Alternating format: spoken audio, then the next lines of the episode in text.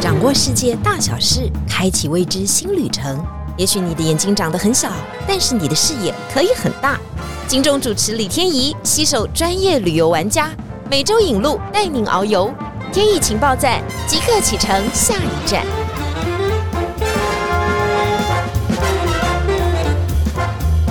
情报站，你说赞不赞？欢迎大家今天来到节目现场啊！今天我非常非常的兴奋哦，因为我听完了这个故事以后，我就说，如果人生梦想当中有清单，嗯，我上次已经跟 David 说了，好啦，南极算一个清单，但接下来的第二个清单绝对是他。因为呢，我们一般人觉得大概很难到这个地方，但到了以后呢，就有久久没有办法把它忘怀。因为我问过几个曾经去过伊朗国家的人，他们都说他们希望能够再度回去。但是伊朗这个国家到底多难进去，或它很好进去，我们只是错怪了它。它能够带给我们的很多很多丰富的知识跟文化，还有很热情的民众，可能都不是我们所能理解的。因此，今天我们特别请到了，嗯，我应该叫她波斯女王小昭的后代。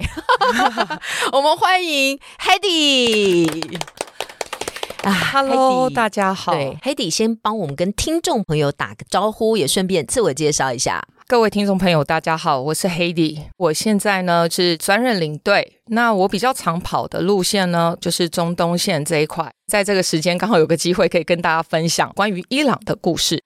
这 Hedy 看起来很年轻，请问一下啊，你到底跑伊朗或波斯这个区域大概跑了几趟？整个伊朗团呢，在台湾的市场来说，其实你要找到真正可以出团或是能够组团的机会是非常小的。那我个人呢，是去了伊朗大概五次左右，然后但是每次都遇到不一样的导游，就是从不同的导游里面呢，可以看到整个伊朗的面貌。你很爱这个国家吗？如果说以去很多不同的国家比起来的话，我觉得我是还蛮爱这个国家的，是领队心目中第一名。他的协议当中留了波斯人的协议，对他的外貌当中，我就说，诶，你是不是有曾经中东混血过？因为他那天啊，在发表行程说明的时候，他还包了一个头巾，我就觉得，嗯，他很像是从那个画里面走出来的女子一样。当然，我基本上来说呢，你走到穆斯林世界的。的时候，你都必须要包头巾。但是我从一开始进伊朗的时候，我头巾就是包的很宽松，然后而且从里面闹了非常多的笑话。如果你要拍照。在穆斯林的背景之下，戴着头巾也是另外一种不同的风情。哎，他那个头巾啊，不一定要黑黑的，对不对？在伊朗没有限制嘛，就什么样子的都可以变成他的头巾嘛。基本上来说呢，大家都会戴自己喜欢的颜色。对，而且呃，如果在伊朗可能八天的时间，是是，很多女生都会戴不同的头巾颜色来搭配，什么红色啊、黄色啊，然后配花色吗？对对对对对，这个非常重要，可以的吗？可以可以，完全没问题。因为我们对阿拉伯世界总是觉得说，它应该是限制挺多的，这个头巾啊，一定要包的这样严严实实的。但是总是在一些电影当中看到它，又好像这样半垂着下来啊，有点这个若隐若现的感觉。这都可以发生在伊朗，可以。我觉得以你去很多像巴基斯坦或是阿拉伯。那你可能要很严守他们里面的规定，嗯，但是在伊朗完全不用，就是你的头发可以露出来一点你的刘海，然后就是侧边还可以不小心再掉出一点发丝哦，对，然后就没有人会管你，所以就是基本上来说，你就是很随性的，只要记得你的头巾在你的头上就可以了。好的，所以大家注意哈，去伊朗玩没有那么多的限制。一开始的破题呢，我们要跟大家聊头巾的故事，就是这样。因为我们常常对伊朗会有一个错误的想法、错误的理解，觉得它好可怕哦，会不会常常有子弹啊飞来飞去，或者有炮弹攻击的事件？它又跟美国很不友好，你应该常常被人家问到这个问题吧？对，基本上所有一听到伊朗都会跟我讲说。哎呦，这个说塞哦，要求哦，出来了，他就说要求我，好恐怖哦，哎有炮弹唔汤啦，嗯，然后就会直接先拒绝我。嗯，那基本上如果说大家整个整个详聊之后，其实最担心的就只有一个问题，可不可以去美国？哦，你是说去到以后，我接下来行动到其他的国家，会不会有不方便的？是会吗？会吗？呃。现在在伊朗出入境，实际来说，它已经没有任何的实体签证贴在你的护照上，所以不管你是去以色列或是去美国，其实都是通行无阻的，因为它没有任何的记录或是资料。所以大家一般误解说，OK，我今天去伊朗没有办法申请 ESTA，或是去以色列会被刁难之类的，然后实际上都没有发生过。所以他就是给我一张纸，告诉我说我曾经出现过，是这样吗？呃，连纸都没有，就哔然后就过去了。你就是曾经来过伊朗，但是不留下任何痕迹。但是前提还是要跟大家讲一下，如果你担心因为电子战，或是指说伊朗人呢，他可能设定了一个木马城市在某些地方。嗯，会侦测到这些东西。你害怕的话，还是可以去申请实体美签。OK，对。然后，但很多客人非常的聪明，为什么？他们就会选择在要换护照的前一年，疯狂的去那些不能去的国家，因为换护照号码就没查，什么都查不到，真的。但是他当然要查你，还是还是可以查啦，把他抓出来，真的。但是你刚刚讲说，如果我去了伊朗哈，我就逼一下就进去了，逼一下又出来，对。就像徐志摩嘛，是这样的，真的，轻轻的我走了，不带走。一片云彩啊，真的类似就像这样。是你去过了这个国家，但是他全队没有办法留下一点痕迹，这个对伊朗人我觉得也非常不公平哎。我觉得在很多国家都有这样的问题，包括你看去以色列，他是给你小纸片，对。对，然后或是你去越南，他也是给你小纸片，最后把你的签证收走。所以，其实，在很多国家都会有这样的问题，或是你去北韩也是。所以，本来要帮伊朗人举一把同情之类的，千万不要同情他们，不用，他们自己也很坚强，因为两千五百年的历史。对，接下来就要讲到伊朗的历史啊。伊朗等不等于波斯？我们先把这个问题先厘清哈。它是波斯，算是一个总和的说法。伊朗只是他中间的，还是现在他们已经混杂？他自己协议当中，他也承认他是波斯。一开始在这片土地上面生长的人，他们都自己称为他们自己是波斯人。是到一九三五年，巴勒维理查巴勒维开始被英美扶植起来之后，他才把这个国家改成伊朗。所以你问当地的人，他们都说我们是波斯人。哦，对，波斯人，你知道吗？那感觉胸膛就可以抬起来了，身体就可以挺得很直。波斯帝国，哎，对小时候是那种雄才大略的帝国嘛，是跟中国也有一些关系嘛，对对。但是波斯人个性到底是怎么样？因为我们以前去北欧的时候，常常说那个维京海盗的个性啊，在北欧人的协议里面是流传的。那波斯人有波斯人的个性吗？波斯人当然有他们的一些个性，而且我觉得他们聪明、有礼貌、很正直。然后，当然我们不可否认说，就是一个国家里面，当然有些人的品德或是品性不是很好。可是，我觉得你如果去这个地方旅行的话，大概百分之九十的人都是非常友好和善的。你可不可以举一个例子来让我们知道？因为我这跟我们认知当中的伊朗人真的很不一样哈。我们可能真的是被西方媒体很多误导嘛，就觉得他们就是很好战啊，每天在那边惹事啊，就是一些异义分子啊。但你又说他们很有理，举个例子，举个例子，好，其中一个例子呢是我的导游跟我说的。我们知道两伊战争其实打了非常长的时间。那当战争结束之后，伊朗这个国家竟然拿了一笔钱拿去给伊拉克，帮助他们修复神殿之前被炮弹破坏的神殿。如果你一般人在讲，一定会想说这个国家 K 笑。对对，民众就说打仗，对我们才打架，打完仗我们民众都死伤那么多，哇！你国家还拿一笔钱给他们把神殿修复，他们说我们就是从那个地方来的。哦，所以就是他们就是对，然后但是问题是民众内心觉得很不爽，因为他们会觉得说 这是我们的大税钱，我的小孩死在战场上，然后我还要捐钱给你这国家，这国家是不是 K 小了？这是第一件事情。那第二件事情是关于人民的部分，就只说像我们有很长时间，就是晚上回到饭店之后，大家可以出去就是自由活动。团员基本上来说，如果他没有跟着领队，他就是自己出去走。是，那我们就会跟他讲说，OK，附近的超市在哪？因为你知道台湾人出去很喜欢逛超市。团员呢走在路上有点迷路了，然后路上有两个运动员的学生小男生经过他的旁边，重点是长得很帅。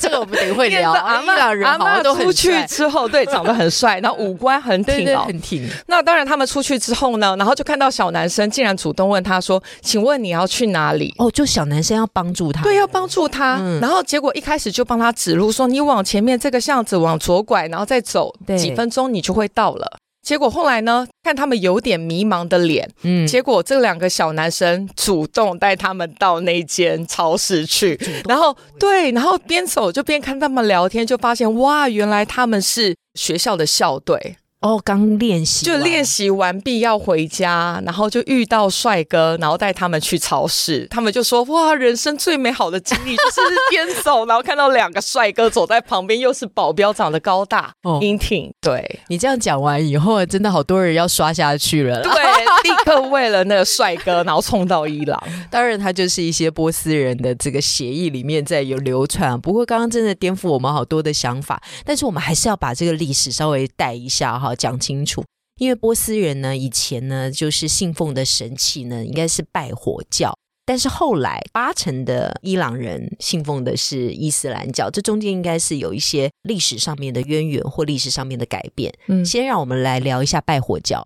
拜火教呢，它的渊源应该是从西元前三千年开始，然后有一个索罗亚斯的，嗯，是他们的一个教长。他们出来之后呢，确立了一件事情，就是善恶二元论，等于说就是人生有善，然后再来就是恶，善恶会对抗。对，所以它变成是只有一个主要的真神。嗯，那恶就是像撒旦一样，所以我就说，他这个拜火教的思想一直延续到后面两千年的基督教。他们把它承袭在犹太教的经典里面，就是指说上帝是唯一真神，嗯，然后他是善的，撒旦是恶的，所以就是分得清楚。不管说是基督教或是天主教，或者是到后来七世纪的穆斯林阿拉真主，然后或者是指说也是一样有撒旦哦，善跟恶的对抗。嗯，所以我觉得拜火教是整个世界化的信仰，因为以前都是拜风、拜山、拜水、拜太阳，那它可以到有一个真主出现，对，它是一个很不一样的地方。我觉得这是这个国家的代表的象征。现在还有伊朗人信奉拜火教吗？因为感觉它是消逝了吗？还是比较人少了？现在还有人信奉拜火教，然后当然还有在一些山区里面，雅兹德就是南部的地方。那山头上面有圣火，对，据说传承了一千五百年的火，从来没有熄过，一直加木炭进去。哦，对，这个是加柴火。我们讲奥林匹亚运动会的，对，很香啊。对，他们的圣火，然后当然就是有很多拜火教的教徒，只是说你在那个整个伊朗的里面占的比重不多，但是时间到了，他们还是会去做礼拜。对对对。我们对于拜火教比较详细的想法，可能是来自金庸的小说，对，就是小说《天屠龙记》嘛。所以我刚刚为什么说 Hedy 是小昭的后代？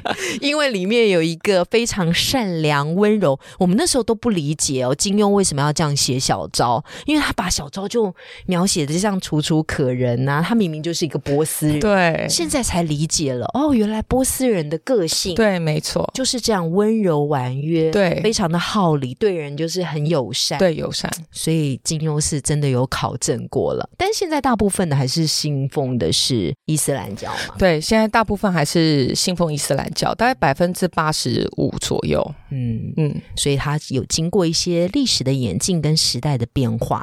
我们刚刚特别谈到了火，但是我们还是不能够否认的是，其实伊朗还是很热吧？呃，一些地方，伊朗它的热是指说在南部地区，色拉子往北一直到那个雅兹德那一带，再往北一点到伊斯法罕以南，这个地方确实是沙漠区，很热，没有错。所以它因为这个热而进行了一些什么样的特殊的建筑吗？当地有一些很特别的奇观。还要好好跟我们介绍一下，没有问题，这一定要跟大家分享。因为这个东西呢，我觉得很特殊的地方是指说，大概在四千年左右，这个地区的人就已经知道如何使用坎儿井。那坎儿井没有办法解决住在沙漠里面的人生活的问题，因为太热了，你不可能要工作呢，还拿着那个扇子一直扇。嗯，所以他们就想出了两个东西，第一个是风塔，第二个是。冰塔冬天的时候，附近山区可能会结冰，然后他们就会把冰移到那个冰塔里面去。在那个冰塔里面呢，大家就可以冰，就是之前宰杀的一些肉类啊等等，可以在里面存放。在沙漠地区，那你在遇到冬天的时候，你就是因为动物也不在嘛，然后你的食物就不会缺乏。风塔的部分呢，实际上你会在很多的把扎，就是那些市集里面，然后会看得到。或是一些学校里面，那风塔它比较特别的地方是利用气流变化。我们知道热气流上升，冷气流下降，然后它做了一个很高的一个塔，中间塔高越长呢，进来的风就会越冷，因为热空气上去，然后冷空气会下来，然后它冷气下来之后，到风塔的中间，它会有一个水池。这个水池很特殊，因为你下来之后，即便在有热的空气，你碰到水之后往旁边散的时候，就会变凉。凉的，对，还是凉。嗯，所以在风塔旁边呢，会有很多不同的门，然后它门后面也有房间，所以看气流下来的时候，它是往左边还是往右边？反正它如果风下来往右边，他们就把右边的门打开，那个房间就会很冷。所以这完全在伊朗的这个夏天是不用开冷气的，还是也没有这种装置？呃，基本上来说，他们。没有什么冷气机，他们都是用风塔，自然风，自然。所以我们去那个雅斯德或色拉子那个地方，就可以看到一个一个这样子高耸的风塔的造型。对，你会看到非常非常的多，就是然后在南部地区的对自然风的想法是热胀冷缩的原理，对，就让我们变凉。对，你看这个是你说四千年前，所以应该还是波斯帝国那个时候，对，就应该讲说之前的。先祖的智慧啊，真的是很厉害。但是你不要觉得他们土地很干哦，他们还是可以种植出很多很多的东西。比方说，在这个沙漠当中开出了玫瑰。伊朗国花是玫瑰花，对。可不可以告诉我们一下，这个玫瑰花普及到什么样的程度啊？他们从南到北，家家户户都非常喜欢种玫瑰花。你可以看到各式各样不同的玫瑰花的品种。像很多人就会看到什么黄色啊、白色啊，然后或是混色的玫瑰，大玫瑰、小玫瑰，各式各样不同的品种，在伊朗大概有四五百种之多。嗯，那这种花呢，在五月份的时候，它全部都会盛开，所以五月份去伊朗的时候，它就会有一个玫瑰花季在卡上那边。所以我们常常会说，哎，大马士革也有玫瑰吗？就是叙利亚大马士革跟伊朗的这个玫瑰，这个品种是一样的吗？还是我们要做什么样的区分？它的玫瑰品种是一样的，因为我们知道古代丝路呢，其实是整个已经把很多的串在一起了，所以当时呢，很多人就是把大马士革的一些种子呢，可能移到某些地方去。当时发现气候啊、环境条件很适合的时候，然后他们就大量种植。哎，我们在当地可以找到很多很奇怪的玫瑰的产品吗？如果在这个伊朗的时候，比方说我们要大肆采购伊朗。玫瑰相关制品，我们可以买得到什么呢？有，我觉得大家一般都会选择就是玫瑰水，因为它玫瑰水是可以直接喝的，可以食用级。或是哎，你要做甜点的时候，然后你可以喝那玫瑰水要怎么样？它的疗效是什么？喝完之后就觉得隔天变白，对，大家就觉得哎，我的皮肤变白，或者只是说 OK，我要泡茶，我就加一点进去，然后或者是可以变瘦变苗条，大家都说这个非常好。然后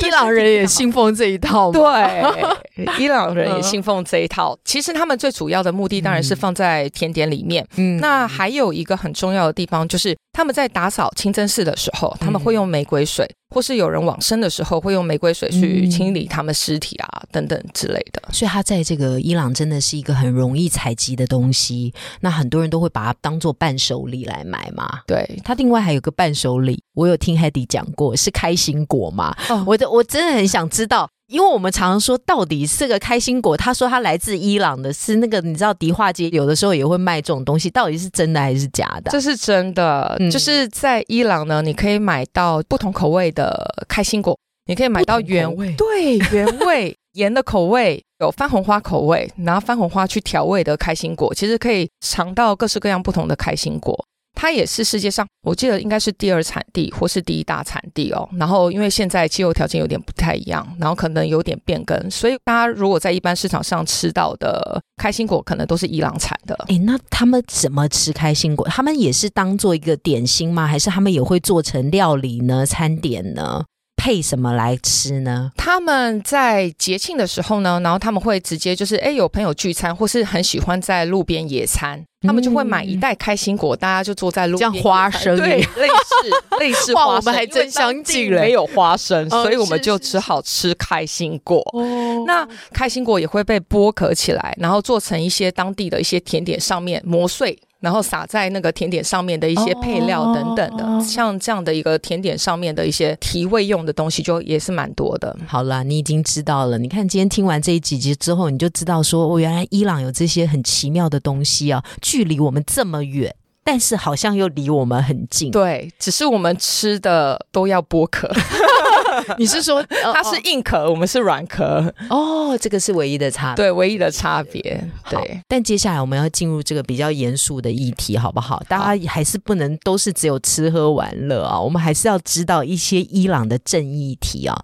我们真的还要好好的分别，这一题很难哦。逊尼 派 好紧张哦，什叶派，这应该算是伊朗当地最大的两个宗派嘛，就是伊斯兰教的两个不同的支系，我们在伊朗都可以看得到。我们对于什叶派总是觉得他们非常的好战啊，逊尼派是比较温文儒雅，我们这样的理解是有错的吗？应该是你为什么常常叹了一口气？因为就所有人都跟我讲说，哇，你只要遇到什叶派，你就要很小心，离他远一点。对，ISIS 就想说，哇，你要想到，你看那个圣战是不是很危险？对，路冲出来之后，哇，很多人生命都没了。那当然，什叶派跟逊尼派最大的差别其实很简单，就是逊尼派呢，实际上来说，古兰经是什么样？他们就是怎么样遵循的，然后根据教义里面，没有人可以解释里面的任何经文。但是问题是在什叶派里面呢，他们可以解释可兰经，因为他们上面有十四个伊玛目。那这个十四个伊玛目呢？它根据《可兰经》的经文，可以解释里面的内容给大家听。就像穆斯林不可以吃猪肉，嗯，那我今天是伊玛目，我就说，如果你在例外的情况之下，你吃猪肉是可以被原谅的。所以你听完之后就说，哦，原来可以可以吃哦。所以那个伊玛目反而赋予了极大的权利。对，这个就什叶派比较大的一个差别，就等于说，如果今天是一个激进教派的一个伊玛目，他跟你说，OK，今天上战场。你牺牲生命，你就会进天堂。然后，如果你非常信这个部分的话，你可能就会被伊玛目影响，你就觉得我一定要牺牲生命，然后去到真主那边。这样，伊玛目是什么？如果以我们天主教来讲的话，你就说教宗。哦，对，教宗讲话大家要听吧？是对，但是虽然没有什么人听了，教宗说：“ 哎，大家要和平，不要乌克兰跟俄罗斯不要打仗，打仗，大家坐下来好好聊。”是一个共同达成的目标，对对，就是它是有一个崇尚的神圣的地位的，但是看后续的教徒们怎么去解读它。对，不过你上次跟我讲完说，其实还有一个你非常容易分辨什叶派跟逊尼派的，就是结。干净的这件事情吗？你说他们在跪拜的时候，对他们一天要做五次的礼拜，是。然后，但什叶派他们比较不一样的是，他们在跪拜的时候，他们会先拿一颗石头。你在跪拜的时候，头是不会碰到土地上，因为觉得土地很脏，这样对天主比较纯净啊，比较近。就是不会把一些污秽的东西祭拜的时候不会传到，不会传到天上去。所以就像你看到，不管是在以色列好了，大家为什么会戴头巾？因为觉得头皮让天主或是让阿拉看到，或是让上帝看到，就觉得不敬，对，不敬。或是像你在拜火教的时候。去跟圣火讲话，你嘴巴还要挡一块布，嗯，对，因为你的口是不洁的，哦，那个火是神圣的，所以就是有同样的意思。所以在这个跪拜的时候，我们看到放一块石头的话呢，就是什叶派的；对，逊尼派的话，他可能就是五体投地似的，把整个人，对，整个头就会放在泥土上。对，所以我们下次去伊朗的时候，这是不是很好分辨呢？但走在路上其实是看不出来的，对不对？对，走在路上很难分辨得出来。我们没有办法分辨，但是我们也不需要分辨，因为当我们到那个国家去的时候，你就可以发现他们微微的不一样。但是就算没有发现不一样也没关系，因为我们是观光客嘛，干嘛要搞得这么严肃？就说哎，我知道他是虚拟派啊。因为刚开始你已经举了一个例子，其实他对观光客是非常非常友善。是，其实伊朗这个国度到目前为止是适合观光的嘛？你要真心的推荐给大家一下嘛？嗯，很多人都会问我同样的问题。那领队心中排行。值得一游再游的旅游国家，一开始我本来是西藏，有没有？哦。然后但是后来青藏铁路通车之后，我就改了，因为太多人去了嘛。对对对。然后圣地被污毁。哦。然后所以后来心中的圣地呢，第一名会推荐大家赶快去的地方就是伊朗。嗯。对，因为除了人民之外，我觉得它的一些不管是人文、艺术，或是很多的方方面面，你都会觉得去这个国家非常有价值。而且跟英国、跟法国或是其他西方国家说的那些资讯会完全都不一样。嗯，你如果要到一个你觉得这个世界充满了矛盾，其实这个世界是充满了矛盾。对，因为你对于他的不理解，所以你常常会用你自己的想法去看他。但你真正走进去的时候，才发觉它其实是一个截然跟你想象中不一样的地方。是，是一件蛮神奇的事情。对，就是你去旅游完之后，然后你就觉得说。怎么会跟新闻上面讲的差这么多？我们不能用那个很狭隘的眼睛、狭隘的心去看世界上所有的事物，很多事物都跟你想的不一定一样的。今天天意情报站，我们非常谢谢 Hedy，这应该真的是伊朗这个神级的玩家哈，来到现场。我们下一次再跟他聊非常多波斯有趣的事情。谢谢 Hedy，客气，谢谢大家。天意情报站有够赞。你说在不在？大家大家反应都好好，谢谢，拜拜。